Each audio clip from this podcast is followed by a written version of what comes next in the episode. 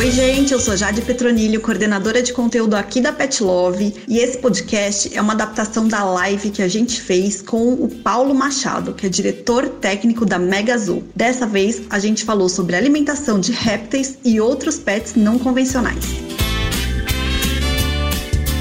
Mais uma vez a gente vai falar sobre esses pets tão incríveis, né? Os pets que não são cachorro e gato. Muita gente tem bastante dúvida sobre como manter esses animais, como alimentar esses pets, né? Sim, é natural, né? São animais, digamos, diferentes, não convencionais. Sim, você já está há muito tempo nessa área, né, Paulo? Faz bastante tempo que você tem contato com os pets. Você acha que hoje em dia a preocupação com eles é maior? Ah, graças a Deus, sim. Eu acho isso muito em função até da grande qualificação, né?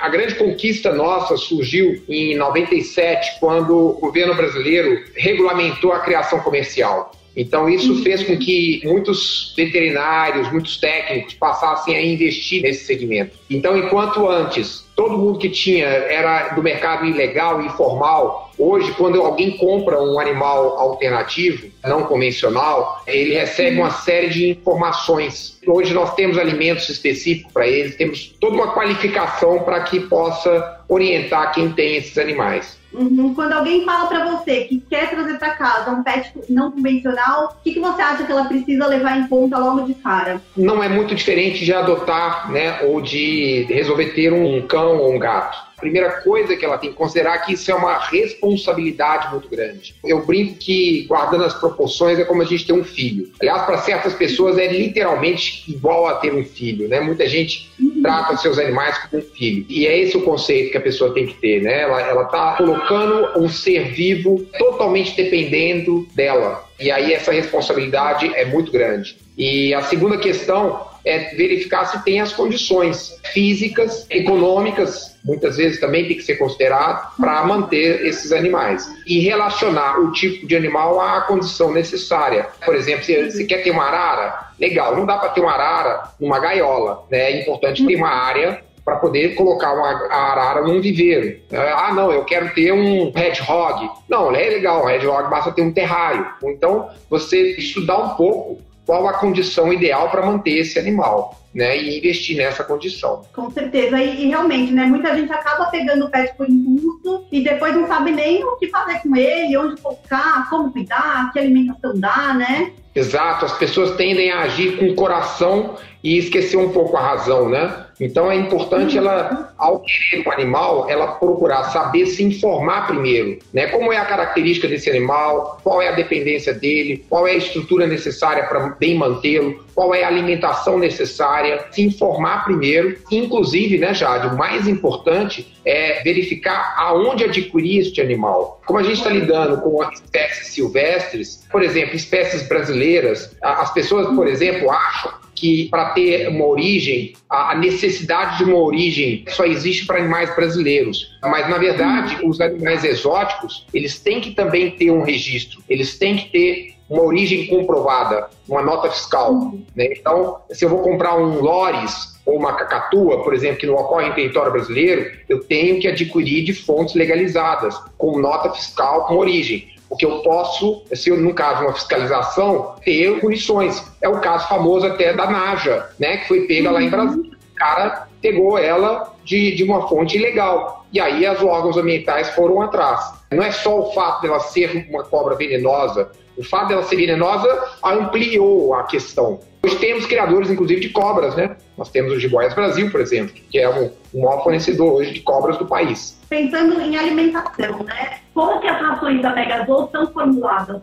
Olha, a principal condição é ter um grupo multidisciplinar. A. Megazoo, ela criou uma equipe muito eficiente, né? fez parcerias com universidades e fizemos pesquisas científicas com essas universidades para entender sobre as exigências, porque como a gente estava lidando com animais alternativos, os dados técnicos sobre muitos desses animais, naquela época, isso foi há 20 anos atrás, né, que nós começamos. Naquela época se dispunha de poucos dados, inclusive a Megazoo foi pioneira em alguns casos, a Megazoo foi pioneira a nível mundial. Em Hanover, por exemplo, nós apresentamos um trabalho, nós somos os primeiros é, no mundo a definir exigências nutricionais em aminoácidos para parasitacídeos. Então a gente precisa saber por alimento, qual é a digestibilidade de cada aminoácido. Isso foi feito em 2007 e foi muito elogiado pelo mundo inteiro, num congresso internacional de nutrição de aves. Então, nós fomos pioneiros, até eu diria, a nível mundial, em termos de qualificação técnica, para poder bem definir o nosso perfil. E a Megazoo, inclusive, ela tem sido é, referência mundial e brasileira né? E a gente mudou conceitos, inclusive, nutricionais sobre como bem alimentar nossos animais. Então, a primeira fase é essa, é a fase de aquisição de conhecimento técnico. E a segunda fase vem a fase de testes práticos, de saber se o animal vai responder bem àquela dieta, né? qual vai ser o resultado técnico, prático daquela dieta, e é Aí eu diria que é a segunda fase, que é tão importante quanto. Com certeza. Com certeza também na sua equipe você conta com vários médicos veterinários, né, com gente da área, e muita gente ainda que tem pets acaba não recorrendo ao auxílio de um profissional, do médico veterinário, até pelas questões que a gente falou antes, né? Quais são os maiores problemas que você vê, principalmente relacionados à alimentação, quando a pessoa pega o pet, não sabe a forma correta de alimentar e acaba dando alimentos que não são adequados? Quais são os maiores problemas relacionados a isso, a falta de orientação de um profissional? Foi uma excelente pergunta, porque isso ocorria muito mais no passado, né, quando não tinha criação comercial de animais e as pessoas adquiriam os animais de, outras fontes, mas desconhecimento de uma boa nutrição para esses animais, eles não só fazem com que esses animais tenham uma morte precoce,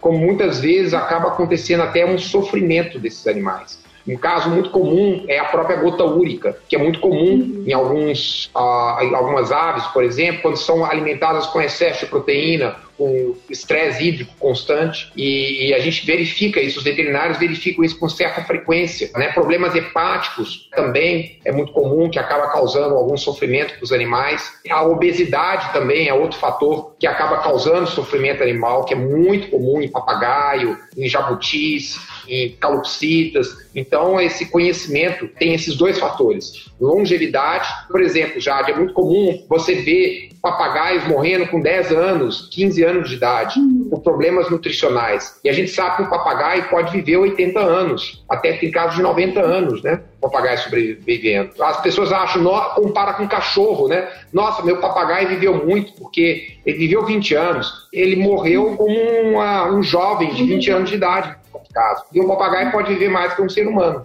Achei bem interessante que uma seguidora contou aqui que ela tem uma papagaia, então ela sabe o sexo da ave dela. E disse que ela fica solta durante o dia e só à noite ela entra pro viveiro. Muito legal, né? Fazer dessa forma. Às vezes a pessoa tem um papagaio, deixa ali só em cima da gaiola, né? Solta muito pouco. Achei bem legal, bem curioso ela cuidar assim da pet dela. Sim, sim, é. Tem que se adaptar muito, né, às características de cada ave, né, ou de cada animal. Isso é muito importante. E também lembrar e isso também é uma informação super importante, né? As pessoas têm mania de antropomorfizar os seus animais. O que, que é isso? É achar que os animais são iguais aos seres humanos. E isso tem, inclusive, de um apelo muito grande dos radicais, que causam, eu acho, um dano enorme. Eu venho de uma família de ambientalista, meu pai foi um dos maiores ambientalistas do país, né? E defendia muito, sempre defendeu, e é por isso que eu sou biólogo e mexo com animais silvestres ele sempre defendeu a criação de animais silvestres né, como uma, uma importante ferramenta ao combate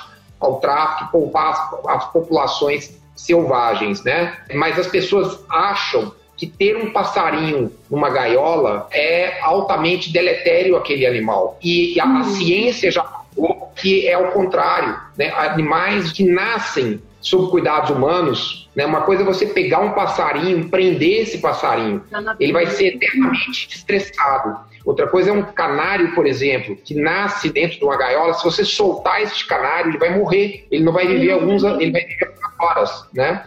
E uhum. inclusive é interessante, Jade, porque o cortisol de animais silvestres que vivem sob cuidados humanos é muito menor do que o cortisol de animais que vivem vida livre. Isso mostra, tecnicamente, que o estresse de animais de vida livre é maior do que o de animais uhum. nossos cuidados. Até porque na natureza, né, Paulo, ele está ali sujeito a uma série né, de situações que podem realmente colocar a vida dele em risco, né? Exatamente, você lembrou tudo. Ele tem que correr de predadores, eles estão o tempo todo. E outra, muito importante, Jade, as pessoas tendem a achar que os animais têm vida livre totalmente na natureza, mas eles estão contidos ali. Eu sou biólogo e já fui biólogo de campo no início da minha carreira. E um do primeiro trabalho que eu fiz foi com etologia de tatu-bola, aquele tatu que foi o mascote da Copa do Mundo. E a gente seguia ele com radiotelemetria. Então nós tínhamos vários tatus sendo seguidos com radiotelemetria. Eu fiquei quatro meses atrás de tatu bola e foi na Caatinga nordestina. Teve períodos em que é, choveu e deu revoada de Tanajura. E nesse período o tatu bola ficou absolutamente imóvel. Toda vez que tinha alta disponibilidade de alimentação, esses animais não se moviam. Ou seja, por quê? Porque ele sabe que se ele se mexer, ele vai ser predado.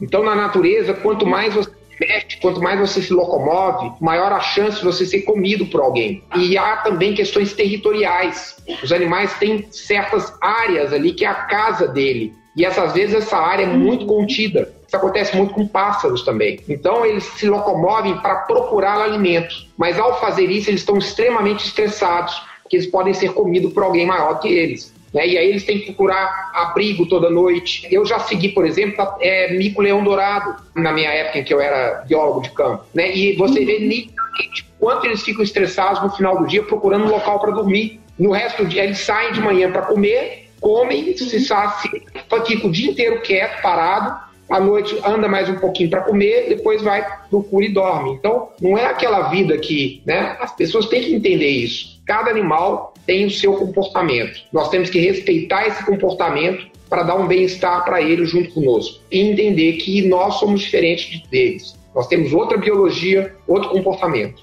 Com certeza. E tem que lembrar, algum seguidor perguntou, ah, mas não é melhor os animais terem a vida livre e tal, então acho que você já explicou bem. E realmente, é muito difícil, né, Paulo, pegar um animal que viveu, que nasceu em cativeiro, que passou grande parte da vida, e reintroduzir na natureza é praticamente impossível, né? Eu faço a seguinte comparação. Pega o, o algum ouvinte que está aí que tem a sua vida na cidade, solta no meio do Amazonas, deixa lá no meio do mato, sem ninguém por perto deixa ele sozinho, né? Sem nenhuma arma, nada. Vamos ver se ele vai sobreviver. É mais ou menos a mesma coisa, entendeu? Então, nós uhum. temos o nosso hábito e isso neste ponto é uma coisa em comum. Os animais, eles têm um hábito de vida, eles têm uma eles são eles são condicionados a um estilo de vida. Se você fornece para ele um outro estilo de vida repentinamente, ele vai sofrer muito e, e eventualmente vai morrer. É o nosso caso. Pega um índio lá selvagem e solta no meio da cidade sem dar nenhuma instrução para ele.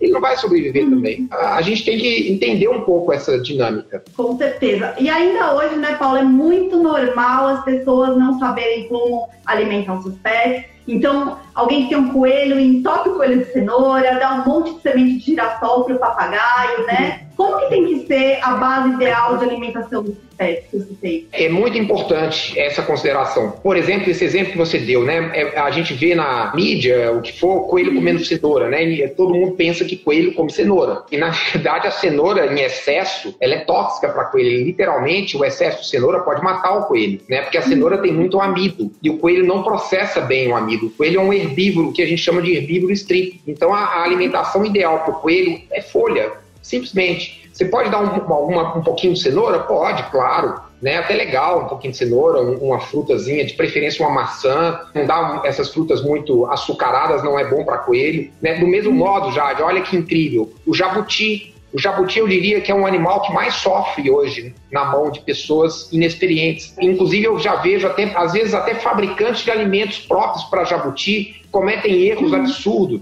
né? Porque o jabuti é outro herbívoro também. O jabuti não pode lidar com amido, com carboidrato. A gente vê as pessoas dando muita fruta e muita raiz para jabuti. E não pode fazer isso. O jabuti ele tem que comer folha também. Ele come folha, come alguma proteína animal, mas essencialmente ele é um herbívoro. E o que, que, a gente pode dar além da ração para esses animais? Ou só a ração é suficiente para a maioria deles? Olha, uma boa ração, um bom alimento que a gente eu gosto de chamar de alimento balanceado, é suficiente, pelo menos os nossos produtos são todos feitos para serem a única fonte de alimentação, se assim desejar o usuário, né, o tutor do animal. Agora, eu sempre acho que fazer um enriquecimento, eu chamo de enriquecimento alimentar que acaba virando um enriquecimento ambiental, que é você variar um pouco a dieta dentro de alimentos que são ideais. Então, por exemplo, no nosso caso, você dá Vamos pegar uma calopsita. Você pode dar uma farinhada mel e ovos para ela, ou de manhã se dá um alimento usado como base alimentar, ou dar uma mistura de semente bem balanceada, né, com o VitaCare, que tem vitaminas, minerais, aminoácidos, é, que é o nosso caso, né, e até mesmo dar alguma fruta ou um alimento fresco para essa calopsita, um, um legume ou uma verdura, né, desde que não passe de 30% do total da dieta, seria pode fazer perfeitamente. Mas é, é muito importante para o fabricante ele prevê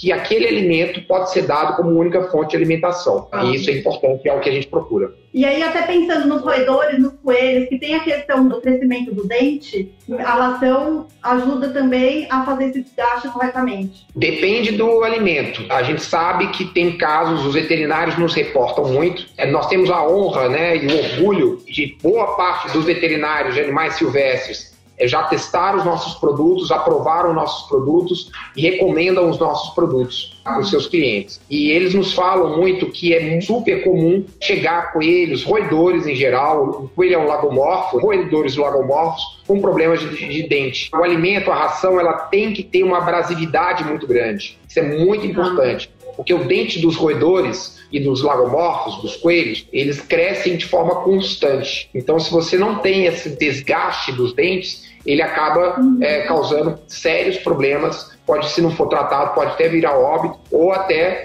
obrigar o veterinário a ter que retirar todos esses dentes, né? E aí ele passa a ter uma dependência de alimentos líquidos. Né? Inclusive, a Megazoo até soltou recentemente uma linha própria para esse tipo de situação, que é a nossa Critical Care, né? que é um alimento para momentos críticos, né? animais convalescentes, seja pós-cirúrgico, doentes, ou, no caso dos roedores, animais que têm esses problemas crônicos. Muito bom. E quando a gente fala de ave, né, a gente tem uma gama muito grande de ave, e não adianta, né, Paulo? A pessoa que tem um papagaio, de repente, dá para ele a ração de uma calopsita. É verdade. O ideal é realmente fazer uma alimentação específica para aquele grupo. Porque a, a biologia nutricional, o metabolismo é, do aparelho digestório, né, tudo isso funciona de maneira diferente. É claro que, como você bem lembrou, existe um grupo enorme de animais, às vezes um alimento pode não ser o ideal para aquele animal, mas ele se, pode ser ajustado para aquele animal. Ah. Isso a gente muitas vezes recomenda, mas isso tem que ser feito com um especialista, seja um veterinário, um zootecnista ou um biólogo que vá ajudar o, o tutor daquele animal a identificar e escolher o melhor alimento para ele. Ótimo. Na dúvida, sempre consultar um profissional vai ser a melhor mesmo, né? Sem dúvida, né, Jade? Eu acho que não, é uma coisa que é aquilo que eu falei lá no início, né? A responsabilidade do tutor. A pessoa, quando resolve ter um animal de companhia, isso passa a ser uma troca. Isso é muito importante, é uma simbiose. Eu tenho vários animais na minha casa, né? E são nossos filhos, literalmente. Né? A gente tem uma paixão por eles. Eu acho que tem duas coisas que têm que ser respeitadas muitas vezes. Não só o animal, mas também o profissional envolvido. Eu não sou veterinário,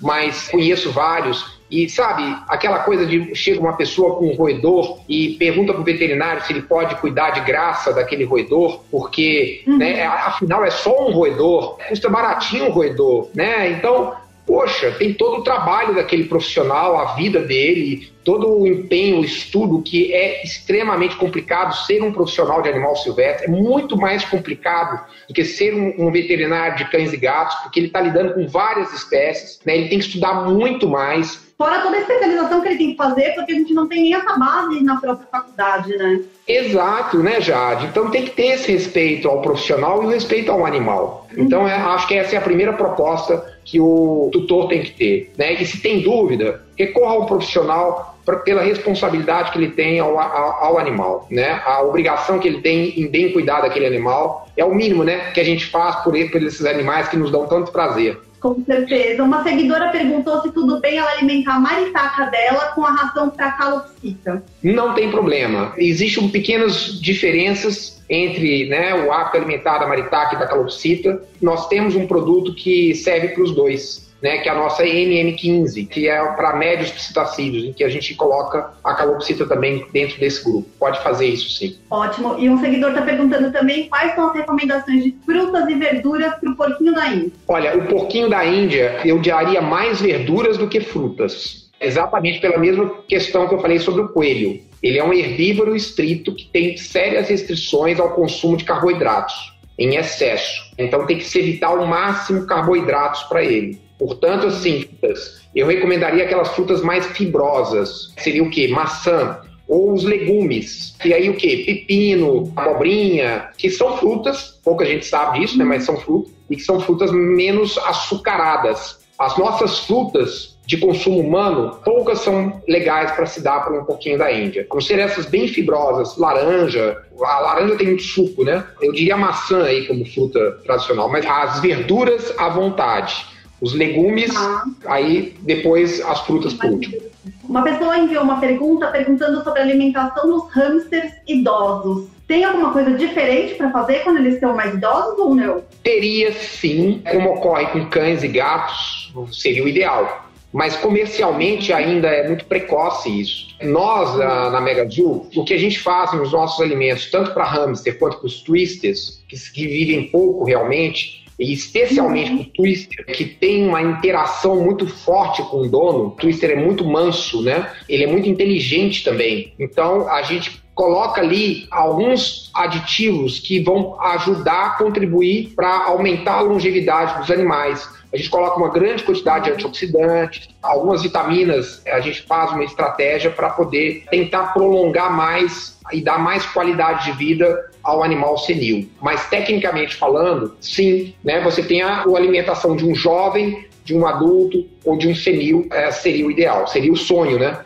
Digamos assim. Mas é, realmente é, é difícil para a indústria hoje atender a esses três grupos, como acontece com cães e gatos. Tem um seguidor perguntando como saber a quantidade de ração para a calopsita, quanto que ela tem que dar por dia? Assim, depende um pouco da energia do alimento. Essa é uma pergunta hum. difícil de ser respondida sem a gente saber exatamente qual é o alimento que ele está dando. Então, de maneira geral, a gente recomenda a, a monitorar a calopsita para ver o esforço corporal dela, né? É, se ela está com sobrepeso ou obesa. Um bom macete é você pegar a calopsita e você tem que sentir aquela quilha no peito dela. Quem come galinha sabe que tem uma quilha no peito, né, ali onde se inserem os músculos. Então ali a gente tem que sentir. Não pode nem estar tá funda demais, que aí pode até indicar uma doença. Se você não sentir nada ali, é sinal de que ela está com sobrepeso ou obesa. E aí nesse caso a gente recomenda você baixar 10% da dieta que você está dando. Né? E aí sente de novo, era um, um, um mês, ou menos até uns 15 dias, e ver se já diminuiu um pouco o peso, pode pesar e vai fazer esse monitoramento do esporte corpóreo do, do animal. Lá no começo você citou o ouriço pigmeu, né, que é o hedgehog, e antigamente as pessoas davam ração de gato para eles ou faziam aí algumas adaptações. Hoje a Mega Azul tem uma ração específica para eles, né? Qual é a importância de oferecer um alimento completo e específico pensando no pet? De fato, o alimento de hedgehog a nível mundial ele é muito pouco trabalhado, digamos assim, pela indústria a gente fez um estudo até fora do Brasil e identificamos muitos problemas aí em algumas dietas. A diferença maior, os dois são carnívoros, só que o hedgehog ele é um carnívoro que a gente chama de onívoro com, com tendências insetívoras, enquanto o gato é um carnívoro estrito. Agora, a grande diferença é que os hedgehogs são insetívoros. Eles comem essencialmente crustáceos, na verdade. E a gente acompanhou vários estudos que foram feitos até de conteúdo estomacal de diversas espécies de hedgehog, que são os dados mais interessantes que tem. E isso fica muito claro. Aí entra a grande diferença entre uma ração de gato e uma ração de hedgehog. Nós colocamos 25% de crustáceos, de insetos na nossa ração. Isso faz uma diferença brutal em termos nutricionais né? Porque o hedgehog tem a enzima que digere a casca dos insetos e nesse processo tem uma série de reações químicas ali que acaba ajudando muito na articulação dos hedgehogs. Então é muito importante dar é, é, inseto para os hedgehogs. E as rações de gato têm zero de inseto. Então uhum. essa é, é a maior diferença. Um seguidor perguntou qual é a diferença da ração de jabuti de filhote para de adulto. Tem muita diferença? Sim, bastante é uma ração mais proteica, mais energética, com mais proteína de origem animal, porque é um estágio muito importante e a gente trabalha muito aditivos que vão proteger, a gente se preocupa muito mais também com a questão de prevenção de doenças. Então a gente usa uma série de aditivos aí para melhorar a performance imunológica desses, desses jabutis. Então é fundamental e o que eu aconselho é seguir rigorosamente o que a gente coloca no rótulo desse alimento para jabuti filhotes, tá? Por quê? Porque, primeiro, como os répteis crescem de acordo com o ritmo alimentar e de acordo com a temperatura do ambiente, então eu não posso, como é no mamífero ou no ave, dizer em tal idade você dá tal coisa, ou a partir de tal idade ele já está adulto. Isso não acontece com répteis, é que varia muito com esse ritmo. Então tem que seguir pelo tamanho do casco dele. Né? Então, com um casco a tal tamanho, a gente vai recomendar um regime alimentar que é só a ração de jabuti. Depois começa a diluir essa ração de jabuti com verduras, com vegetais, etc. A gente recomenda não dar fruta de jeito nenhum nessa época, tá? Porque o filhote é muito mais sensível do que o adulto. E já é por isso que morre muito jabuti filhote, mas é muito mesmo. Que as pessoas não sabem como se alimenta bem um jabuti. Elas tendem a achar que o jabuti é frugívoro. E, na verdade, ele é herbívoro. Ele é um onívoro com tendências herbívoras. E em boas condições, normalmente eles vivem bastante também, né? Ah, mais do dobro que a gente. Nós temos um caso de jabuti com mais de 200 anos no mundo, reportado. Uhum. É, realmente é muito tempo mesmo, então. Aham, sim. Pode colocar no seu testamento, seu jabuti. Sim. Se você comprar um jabuti, você pode pôr no seu testamento, com certeza. Se você bem cuidar dele. Em relação aos macacos, Paulo, vocês também têm uma linha de alimentos para macacos, né? Sim, nós temos dois tipos de alimentos. E isso é muito importante, né, Jade? Porque é igual existem, infelizmente, pessoas que produzem um único alimento para todos os roedores, incluindo os coelhos. Para mim, isso ah. é um crime literalmente. Né? É uma irresponsabilidade. Que é a mesma coisa de eu dar, por exemplo, um único alimento para todas as aves, sendo que você tem aves carnívoras, aves né, onívoras, aves insetívoras, aves frugívoras. Então, por exemplo, nós acabamos de citar, né, o, o twister e o hamster, eles são onívoros. Os porquinhos da Índia, coelhos são, são herbívoros. Então, isso tem que ser muito bem respeitado. Então, a mesma coisa acontece com os primatas. Né? Nós temos primatas que são folívoros, que comem só folha. Nós temos primatas que são insetívoros ou onívoros com tendências insetívoros, que é o mico, o mico estrela, os saguis, etc., que é muito comum. E, por exemplo, nós temos aqueles primatas que são onívoros, como, por exemplo, o macaco prego, que também é muito comum. Então, eu não posso dar de jeito nenhum uma dieta de um macaco prego, que tem tendências mais herbívoras, para um, um e vice-versa. É muito importante você ter. Então, nós fizemos esses dois grandes grupos, que são os sebídeos, ou aqueles onívoros com tendências herbívoras, que são os macaco-pregos ali incluídos, e aqueles que são dos saguis, do mico-leão. Né? O mais comum entre a população são os saguis tem uma, uma, tendência mais insetiva. Sim, aqui onde eu moro tem um monte, inclusive. E aí, uma vez conversando com um amigo meu, que é médico veterinário de exóticos silvestres, eu falei que todo mundo do bairro entupia eles de banana e maçã. Ele falou, pelo amor de Deus, não faça isso. Que realmente eles acabam né, sendo atraídos por isso, mas não tem que ser a base alimentar deles, né? Não, isso é um erro gravíssimo que os tutores de sagui fazem, né? Da banana e frutas. Os saguis, eles são muito mais carnívoros do que propriamente frugívoros. Eles são onívoros, né? Então eles vão gostar de comer fruta, vão pegar avidamente, mas ela não é suficiente para sustentá-lo. E o mais importante dos saguis é que eles comem seiva de planta. E isso é um grande segredo. O, fabricante tem que considerar isso aí na hora de fazer o alimento. Porque se ele não tem uma dieta que vai estimular a formação, desenvolvimento das velocidades intestinais dele, ou seja, se não vai proteger bem o intestino do sagui, ele vai desenvolver uma doença que é, é uma síndrome de deficiência nutricional. Ele come, come, come, mas o intestino perde a capacidade de absorver esses nutrientes e ele vai morrer desnutrido. Esse é o grande, digamos, pulo do gato do nosso produto. Ela previne esse tipo de doença muito comum no saguis, em função desse hábito que ele tem de comer seiva de planta. Nossa, eu não sabia. Uma coisa bem importante que nem tem a ver com a nossa pauta, mas para quem costuma né, alimentar macaco ou que tem mesmo um primata em casa. Se a pessoa tem o vírus da herpes, é muito perigoso para esses animais, né, Paulo? Precisa tomar cuidado, porque realmente eles morrem por conta do, da herpes humana. Aqui também, quando todo mundo começou a alimentar esses animais, alguns ficaram doentes e aí a gente descobriu que era isso. Precisa tomar bastante cuidado.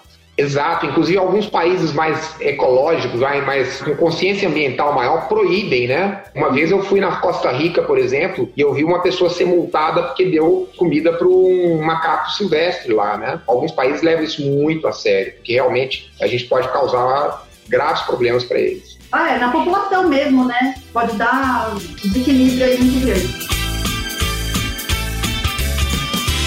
Esse foi o nosso bate-papo com Paulo da Megazoo. Para mais conteúdo sobre animais silvestres e exóticos, acesse o nosso blog www.petlove.com.br/dicas. Garanta 10% de desconto na sua primeira compra. É só utilizar o cupom podcast10. Até mais.